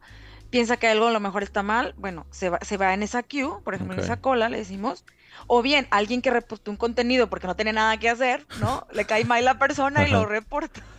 o piensa, ya ves que ahorita todo el mundo se siente por cualquier comentario, no puedes opinar nada porque se lo toman muy a pecho, pues lo reportan y entonces ese contenido, si ha sido reportado varias veces o lo reportan, no sé, dos, tres veces, pues llega ahí y lo tenemos que checar. Y a veces el contenido está bien, pero pues bueno, la gente no tiene nada que hacer, ¿verdad? A veces también. Entonces, esos dos factores creo que son los que los que hacen que ese tipo de contenido lleguen a las colas y ahí ya pues uno, el ser humano está detrás de eso y bueno, tiene que decidir si se queda o se va. Entonces, así es como más o menos funciona. ¿Y qué otras empresas eh, sabes que, tienen así como su headquarters en, en Irlanda, así como hay de TikTok ahí? Sí, ah, bueno, aquí, vas, aquí, bueno, yo creo que Dublín es la, bueno, Dublín y Cork, también en Cork hay mucho de Apple y creo que Pinterest, okay. pero Dublín es, es la, como le digo, es la mata de la tecnología. ¿Por qué? Porque, bueno, o sea, todas las empresas tecnológicas, los headquarters están aquí. Por ejemplo, todos los QAs de TikTok estamos aquí en, en Dublín, por ejemplo, o en Londres. ¿Por qué? Porque pues ya sabes que el país, pues, o no, no sé si no les cobre taxas o el tax, eh, la taxa es muy, la, tasa es muy baja, entonces todas las empresas tecnológicas, pues claro, les conviene eh, estar aquí en Irlanda y además pues da también mucho trabajo. Entonces aquí está todo lo que es Apple, Twitter, Amazon, Pinterest, está Google, está Facebook. Y Facebook, pues dentro de Facebook está obviamente Instagram, WhatsApp, que, vienen siendo misma, misma empresa y pues otras empresas de otras tecnologías que yo no conozco, ¿no? Como, no sé, programas que yo no conozco, que también están aquí. Entonces hay mucho trabajo de IT aquí, por ejemplo. Es verdad que ellos ganan mucho y no hacen nada. Entonces, si son buenos en IT, tienen buen inglés y les dan la visa, manos, de verdad que, de verdad, a veces yo decía, tú vas y que la contraseña o la computadora se me bloqueó y están sentados y ganan un dineral por estar sentados los de IT. los envidio. Y yo que no, o sea, mi horizonte tecnológico termina en apágala y vuelve a aprender a ver si así ya jala. Entonces, o sea, hay de todo. Entonces, y también muchos me preguntan, oye, Aida, que necesitas un título. Pues la verdad no necesitas estudiar algo de redes sociales porque tú puedes encontrar gente que son abogados, gente que son a lo mejor que estudian administración de empresas. Yo que estudié mercadología, eh, eh, mercadología, me, mercadotecnia, ya, estoy, ya me estoy inventando otra cosa. Este, tú promuévete eh, como que tú eres la primera licenciada en mercadología. Oye, la, mercadóloga de, TikTok. Exacto. Entonces sí, es verdad que hay todo tipo de personas, hay gente que a lo mejor no tiene una carrera, pero que tiene el nivel, eh, ¿cómo se puede decir?, de experiencia en ciertas ramas y bueno, están dentro de la empresa. Entonces, es verdad que no, no necesitas como un super título para este tipo de empresas de que, hay, a menos de que quieras ser un team leader o un manager, bueno, ahí mejor te van a pedir más experiencia, ¿no? De manager o team leaders. Eh, pero de ahí en fuera, la verdad que Irlanda es una de las ciudades, o Dublín es una de las ciudades donde tiene mucha oportunidad de trabajo en cuestión de empresas de tecnología.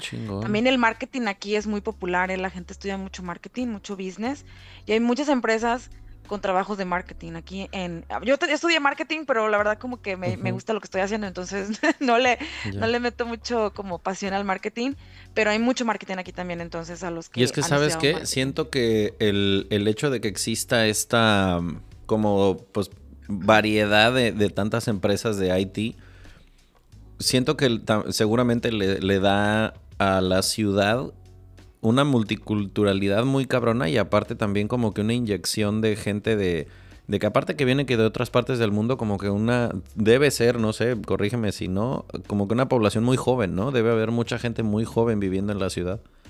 De todo, ¿eh? ¿eh? Hay de todo en la empresa, es lo que me gusta, de que, eso no es que me gusta de Irlanda, que hasta para estudiar inglés, o sea, inglés, no ocupas, no hay una edad límite. Entonces, por ejemplo, aquí en la empresa hay gente mayor, o sea, a ver, gente, a ver, mayor, ya también estoy para los 40 yo también, ¿verdad? este, pero, o sea, gente que a lo mejor ya tiene sus cincuenta y tantos, ¿no? Y que, digo, no es mayor, pero mayor que yo sí. para que no se ofendan, porque le van a decir, ay, tú también ya estás vieja. este, la chavarruca, ¿no? Pero hay de todo, o sea, jóvenes, gente que a lo mejor está mayor que yo, un poco más adulta, y hay de todo. Por ejemplo, yo, trabajo ahorita en el mercado europeo, o sea, por parte de España. Antes trabajaba en Latinoamérica y trabajo en mi idioma, o sea, el contenido es en mi idioma, pero todo, por ejemplo, las políticas, obviamente todos los documentos es en inglés. ¿Por qué? Porque obviamente tienes jefes o que son de otras partes de otro mundo, ¿no? Entonces, que a lo mejor son italianos, que son, no sé, franceses, entonces tienes que hablar el inglés, pero tu contenido que tú haces, pues es en español. Entonces está padre porque tampoco te quebras mucho el coco. Entonces, este, está chido también en ese, sentido. Y conoces mucha gente de todas partes, porque está, están los asiáticos, está gente de, bueno, de, del Medio Oriente, está gente, bueno, que de Latinoamérica, de Europa. Entonces está bien padre porque es multicultural. Mi proyecto en donde yo estoy, estoy en un grupo multicultural, o sea, de gente de todas partes y me encanta porque eh, aprendes mucho, ¿no? De todos ellos, que de su comida, que de sus, ¿sabes? De tips y esto y lo otro. Entonces está muy, muy padre ese ambiente. Y en todas estas empresas, siempre como que la onda es muy fresca, muy juvenil, o sea, muy de tranqui, o sea, no te estreses, o sea, ¿sabes? Uno se estresa porque creo que es el chip que tengo yo, por lo cultural, en mi caso. Y trato a veces de digo, ay, bueno, pues si a mi jefe no le importa, pues ¿para qué me estreso, verdad? Claro. Eh, porque a veces uno quiere, yo quería todo de que rápido y ya, ¿y por qué se tardan tanto, no? Y es como, yo sé, ya son las seis, pues mañana lo vemos, ¿sabes? O sea, ni te mortifiques. Es que sí, eso, en México, no sé con quién platiqué esto, me parece que fue con Gaby, que este rollo de que Ah, no, hablamos acerca de cuando fue una entrevista con mexicanos en Costa Rica, de que en México está hasta mal visto que salgas a la hora que te toca salir, porque si no tienes puesta la camiseta, ¿no? Este, o que te pidan horas extras y no te las paguen, o que tengas que ir a chambear un día que no te toca y es como, ay, ponte la camiseta por la empresa. No mames, ¿cuál camiseta? Esto se paga, güey, mi trabajo tiene un valor. Claro. Y en Europa sí es la gente muy respetuosa de ese rollo de que no, pues es mi hora y yo ya me voy y mañana se verá y ya está, ¿no? Está muy padre porque a mí me costó. Yo me acuerdo que en mi primer trabajo en YouTube, yo quería estudiar porque yo quería saber y, ¿sabes? O sea, no me quería ver así como media tonta cuando me preguntaran algo. Y recuerdo que te podías, yo me quedaba a estudiar, no sé, una hora y una de las ahí me decía, ¿qué estás haciendo aquí? Y yo, pues estoy estudiando, pero ya saliste, vete a tu casa. Y yo, pero me quiero que estudiar. No, pero ya vete a tu casa, o sea, no te van a pagar esto. Le dije, ya sé que no me van a pagar, pero quiero estudiar porque en mi casa no va a poder estudiar. Y era como que, ok, pero bueno, trata de no quedarte y yo, ok. Entonces, mucha gente no quiere que te quedes porque obviamente no te quieren pagar más, o sea, también es eso. Pero es verdad que aquí los europeos, o sea, son las 5 y es mi hora de salida, lo siento, pero me voy, no me quedo más tiempo. Y está muy padre porque es verdad que ellos lo que intentan es separar la vida laboral, que tú también tengas una vida pues fuera del, de, trabajo. Entonces, es, es, es como la, la salud mental, ¿no? Cuida mucho de tu salud mental pero ese, ese, ese como cultura laboral me gusta, o sea, que, que, no te, que no te tengan que pedir y te piden que te quedes, te lo pagan, o sea, ¿por qué? Porque es tu tiempo, entonces eso me gusta, la verdad. Literalmente que se sea justo con los pagos, los tiempos y que no abusen de ti como empleado, de que estamos muy mal acostumbrados en eso en México, de que... No, pues ni modo te tienes que quedar y si no, o sea, ¿cómo te atreves a irte a la hora? No, te tienes que esperar hasta que el jefe se vaya. ¿No? Esa pendejada de que, ¿cómo me voy a ir antes que el jefe? Pues, pues si el jefe se quiere quedar, que se quede, cabrón. Exacto. Y eso es verdad que, fíjate que podría ser a lo mejor un choque que a veces no te das cuenta, pero que es verdad y que creo que es, saludable, ¿no? O sea, es saludable que tomes tus horas y sales a las 5, sales a las 5 y te olvides del trabajo y ya está. O sea, hasta el día sí, O sea, que tengas vida, no, no, no todo en la vida es chamba.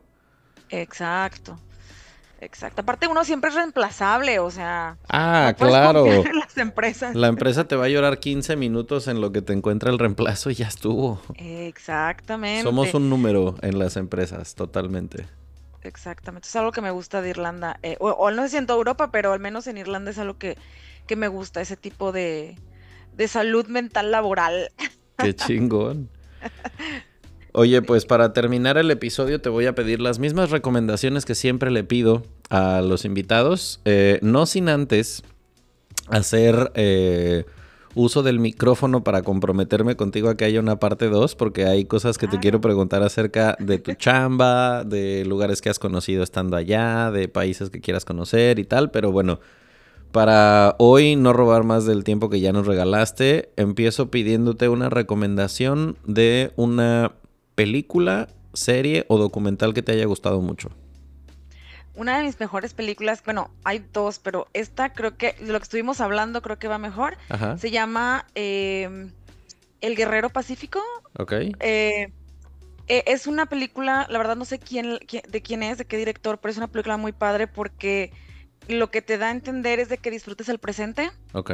Entonces está muy, muy padre esa película. De hecho, creo que es basada en un libro. Es, em, es basada en un libro. Y es una película que yo recomiendo mucho y la puedo seguir viendo y siempre me deja una enseñanza. Entonces, creo que diría que esa película está muy bien. Un, una serie, bueno, no tengo una serie así como que, que te pueda recomendar, pero creo que esa película vale mucho la pena de ver porque te hace ver muchas cosas y como ser consciente de que debemos de vivir el presente. Ok. Eh, nunca apresurarnos y vivir el presente y disfrutar todo lo que tenemos. O sea, desde el aire, desde el agua y desde lo que respiramos. Entonces, les recomiendo esa película. Ok. ¿Algún libro que te haya gustado mucho en la vida? Ay, pues sí, no sé si crean en esto, pero me gusta mucho el libro de Muchas vidas, muchos maestros de, de, Brian Weiss, que es de habla de vidas pasadas. Es de un psicoterapeuta que eh, bueno, relata la vida de una persona que le, hizo regresión y está muy padre. Eh, habla de todas las vidas y de cómo tenemos traumas, ¿no? A veces que vienen de vidas pasadas y cómo a veces lo vamos cargando si no lo vamos superando. Entonces está muy padre el libro, me gustó mucho a lo mejor no creen en esto, si no creen en esto, bueno, hay otro libro que me gusta mucho que es eh, Tú puedes sanar tu vida. Y me gusta mucho porque hay muchos ejercicios de cómo tú puedes, pues, mejorar, ¿no? Tu día a día, las circunstancias. Y al final creo que es en ese libro, no estoy segura, hay como un listado de qué significa cada enfermedad, de, o sea, que viene, es, em, que es emocional, ¿no? Y cómo frases que pueden ayudarte como a mejorar o a curarla, por así decirlo, ¿no? Una está muy padre. Ahí está mi marido. Hola, marido. Entonces, ese libro está muy padre también. Entonces, si no creen las vidas pasadas. es que el, hablando del libro de Brian Weiss, les cuento, yo cuando lo leí, la neta me quedé así de no mames con esto, porque es un, psicólogo desde el plano meramente, no me acuerdo si era psicólogo o psiquiatra, una de las dos, o ambas, psiquiatra abordando desde el tema obviamente científico con sus pacientes y tal.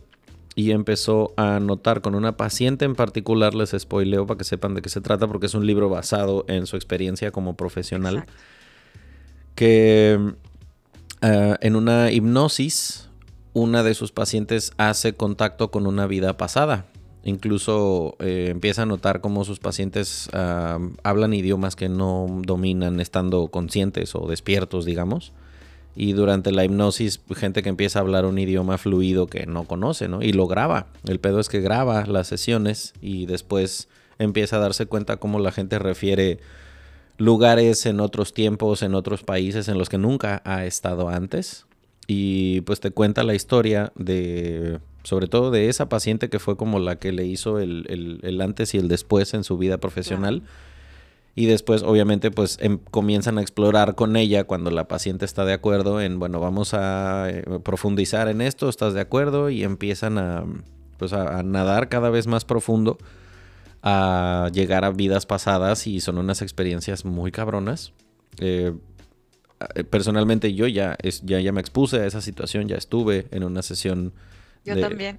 De, regresiones y no mames, o sea, ves cosas, sientes cosas, percibes, es, es, es un viaje cabroncísimo que sí, lo recomiendo mucho. ¿Tu experiencia también fue en una sesión de, terapia? Sí, una sesión de terapia, sí, era hombre. De hecho, me tocó ver a Brian Weiss aquí en Dublín hace tiempo y estuvo con ganas. La verdad que súper, este señor es súper humilde y de verdad que si algún día tienes la oportunidad de ir a verlo, alguno de sus talleres, te lo recomiendo. Sí, no, yo encantado. Lo que son él y yo dispensa, algún día quiero ir a una conferencia o algo que, o sea, ver, hablar con ellos incluso si se pudiera, no mames, estaría muy padre. Este, pero pues bueno, dicen que mm, primero en tu mente y luego en la realidad, primero hay que decretarlo Claro. y ajá, Decrétalo y- desde ahorita. capaz si un día comparto micrófono con Brian Weiss, qué, chinga- qué chingoncísimo. Mira, yo que fui me habló en español, ¿eh? Me firmó en español y no me había dado cuenta el libro. O sea, bien cuero. O sea, un amor. Lo juro. Interesting. Y para terminar, cuéntale a la gente de un lugar al que tú querrías regresar, que querrías que la gente fuera a conocer, sea de vacaciones o aunque sea a visitar un día, pero un lugar que a ti te encantó. Uy, es que hay muchos, pero. Uy, muchos, muchos. No sé cuál decidir. Me estoy pensando en cuál decirles. Ajá. Ay, mira, es que tengo muchos, pero yo diría que Portugal fue uno de los países que jamás pensé que me iba a gustar tanto por la gente. O sea, la gente y creo que, por ejemplo, Lisboa es muy bonito, entonces yo estuve puebleando en varios lugares de Portugal, entonces yo diría que les recomendaría que vayan a Portugal a conocer, está muy padre, la gente es muy chida eh, y aparte el clima y todo está muy padre, entonces creo que Portugal, un- o sea, no voy a decir que un solo lugar, pero Portugal en sí es Como un país, que país. me sorprendió y que no, no pensé que me fuera a sorprender. ¿Es tan buena la, la comida, el marisco, como dicen en Portugal? Mm, pues no, es que no comí marisco, creo. Ah, no, no comí marisco, de hecho, no en Portugal no comí marisco. Pero, a ver, lo que comimos estuvo muy rico, pero no comí marisco. Ajá. Pero el país en sí me gustó mucho, la gente, mm, la verdad que me sorprendió. Y la comida es rica, o sea, lo que yo comí, el sabor estaba muy bueno. Entonces, eh, puedo decir que es un país que recomendaría que la gente conociera porque mucha gente no lo, a lo mejor no lo tiene como tanto en cuenta como otros países, Sí. como París o como Londres, ¿no? Sí. Entonces creo que es un país que vale mucho la pena, la verdad. Sí, son, son de esos países que no tienen a lo mejor el, el marketing que sí tienen otros. O sea, Exacto. no sé, conozco muchísima gente que quiere ir a Grecia, pero no sé si alguien alguna vez me ha dicho, no, ma, me encantaría ir a Portugal. Pero la gente que conozco que sí ha estado, yo no. Eh, habla maravillas, como dices, de las playas, de Algarve y de Albufeira, que dicen que son lugares preciosos. Eh, muchísimo más barato que otros destinos de playa, como puede ser el sur de Francia o incluso Venecia, lugares así que son como más mainstream y por lo mismo más caros. Y Portugal no tiene esa característica. O sea, hay muchos lugares en los que incluso es más barato que viajar dentro de México mismo. O sea, la Riviera Maya es mucho más cara que Portugal en comparación. Entonces, pues bueno, ya lo están oyendo de alguien que ya fue. Ahí sí ya tenemos de, primera, este, en primera persona alguien que ya lo, que ya lo conoció y se los recomienda. Y no quiero este, terminar el episodio sin preguntarte. eh, bueno, voy, voy primero espe- específicamente para quien quiera ir de vacaciones a conocer Irlanda, no se necesita visa, es parte de la comunidad europea. Entonces, con que tengas pasaporte mexicano y dinero para pagarte el vuelo de ida y vuelta, sobres. Este, lo que sí te quiero preguntar es, en tu opinión, ¿cuál es la mejor temporada para ir? Y también, eh, ¿cuántos días crees que serían suficientes para conocer así como su- enough de, de Irlanda? Ya quedamos claros que no solo Dublín, pero ¿qué, qué dirías tú? ¿Cuánto tiempo hay que ir y en qué fecha? Vale. Antes de empezar lo de Irlanda, les recomiendo un lugar en Portugal que se llama Nazaret. Está súper bonito. Es una- Ok. no, se me olvide. En Irlanda, bueno, eh, yo les recomendaría, yo creo que con una semana, o sea, pueden ver lo, lugares como lo- los más bonitos, como los más... Si se rentan un carro, pueden irse a- a- al Anillo de Kerry por dos días, un día, a lo mejor dos días en Dublín, e irse a lo mejor a los Cliffs of Moher otro día, serían ahí que cinco y quedan dos días más. Y luego yo creo que recomendaría, a ver, yo en lo personal diría que fueran al norte de Irlanda, porque igual, pues ya que están por ahí, pues a lo mejor el norte de Irlanda, pues valdría la pena que fueran a ver, Ajá. pues, este, el Casway, ¿no? La, la, la calzada del gigante, y si les gusta el Titanic, ¿no? Ah, eh, y que fueran a claro, ver es que el. Titanic salió de Irlanda. Sí, ajá. De hecho, hay un pueblito en Cork que se llama Cop, donde fue la última parada del Titanic. Y de hecho, ahí en, está bien bonito ese lugar. Es, es un pueblo muy chiquito.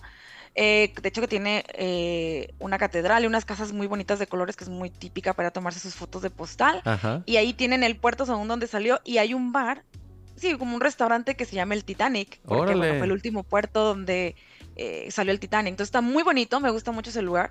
eh, se los recomiendo. Si van Mm. a Cork, vayan a Cop. Está muy, muy, muy padre ese lugar.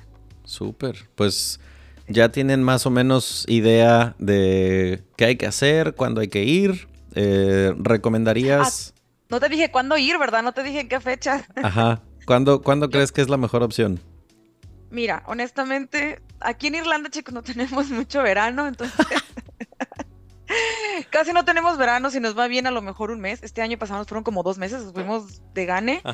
Pero yo recomendaría que eh, si vienen a finales de mayo, julio y luego agosto, septiembre todavía sigue bien el clima, es bonito todavía. Entonces, en esas fechas, porque ya luego a finales, que a principios de octubre ya está como más fresquecito, todavía está bien, pero igual fresquecito, y luego ya vienen como la temporada fría, regularmente enero, febrero, marzo y abril todavía son meses friecitos, o sea, entonces no, no disfrutarían tanto, porque si hay lluvia y viento, van a sentir el frío hasta en los huesos, entonces esos no los recomiendo. Si quieren viajar y conocer Irlanda, y en Irlanda hay mucho viento, esos meses no vengan. Sí, sí, creo que lo mejor eh, para conocer casi que cualquier país que esté en la isla del Reino Unido hay que ir eh, de finales de mayo o si puedes mediados de junio hasta a lo mejor las primeras dos semanas de septiembre es la mejor época porque ya a partir de ahí ya, ya el clima ya se pone un poquito inclemente. Sí, exacto. Entonces ya no lo van a disfrutar igual. sí, o, puedes ir porque los vuelos van a ser muy baratos, pero olvídate de turistear. En muchas zonas vas a tener que andar así con abrigo, chamarra, bufanda, con tal de que salga este barato el viaje y pues como que siento que no se disfruta igual. No digo que no se va a disfrutar, pero no es lo mismo. Exacto, y luego se la van a pasar como irlandeses solamente en el pop tomando. Exacto. Empedándose con cerveza que aparte pues no es tan barata como acá en México. Exactamente. Entonces sí, esos, esas temporadas no vengan porque no lo van a disfrutar. Entonces recomiendo que si de mayo a, septiembre son como lo ideal. Así se puede disfrutar. Y hay menos, un poquito menos lluvia y menos viento. Pues nada, entonces creo que ya hoy se quedaron con el plato lleno de recomendaciones y muchas cosas. Qué chingona tu historia, qué padre. Veo que tienes un eh, letrerito atrás de ti que dice una mexicana en Irlanda. Hazle promoción, cómo te encuentra la gente, dónde te pueden ver. Pues me pueden encontrar en YouTube, ahí tengo mucho contenido de Irlanda, de muchos festivales típicos de aquí que no mucha gente conoce, entonces me pueden encontrar igualito así, una mexicana en Irlanda. Y en mi Instagram, que es donde estoy más, me pueden encontrar como una mexicana, guion bajo, guion bajo, en Irlanda. Y por Facebook, una mexicana en Irlanda con doble A. Ok. Así me encuentran. Y ahí pueden ver un montón de su contenido. Está súper chingón, muchas cosas que sube que son muy útiles. Y pues nada, vamos a hacer una, una parte 2 porque vamos a hablar de su trabajo que antes de que empezáramos a grabar me contó un poquito y la neta está súper interesante para que sepan pues cómo funciona este tema de las redes sociales que ahora utilizamos diario y quién está pues realmente monitoreando el contenido que te llega, cómo se escoge, cuál es la competencia entre una red social y otra. Está bien, está bien interesante. Pero bueno, aquí lo vamos a dejar hasta ahora. Muchas, muchas gracias por tu tiempo, Aida. No, muchísimas gracias de verdad por invitarme. Espero que. Y gracias a la gente que se quedó hasta el final de escuchar este podcast. Ojalá que lo hayan disfrutado. Sí, porque somos pues esa resistencia de contenido largo. Gente que queremos eh, entregar contenido para que se pongan los audífonos y nos escuchen en el tráfico, en el gimnasio, mientras estás haciendo cualquier otra cosa en tu casa. Aquí tienes compañía para que todos los episodios sirvan para eso y que te dejen algo. Muchas gracias, un abrazote hasta el frío irlandés. No, pues un abrazo hasta Cancún y pues nos vemos luego en otro capítulo más. Muchas gracias por su tiempo. Nos vemos en el que sigue. Cuídense mucho. Bye.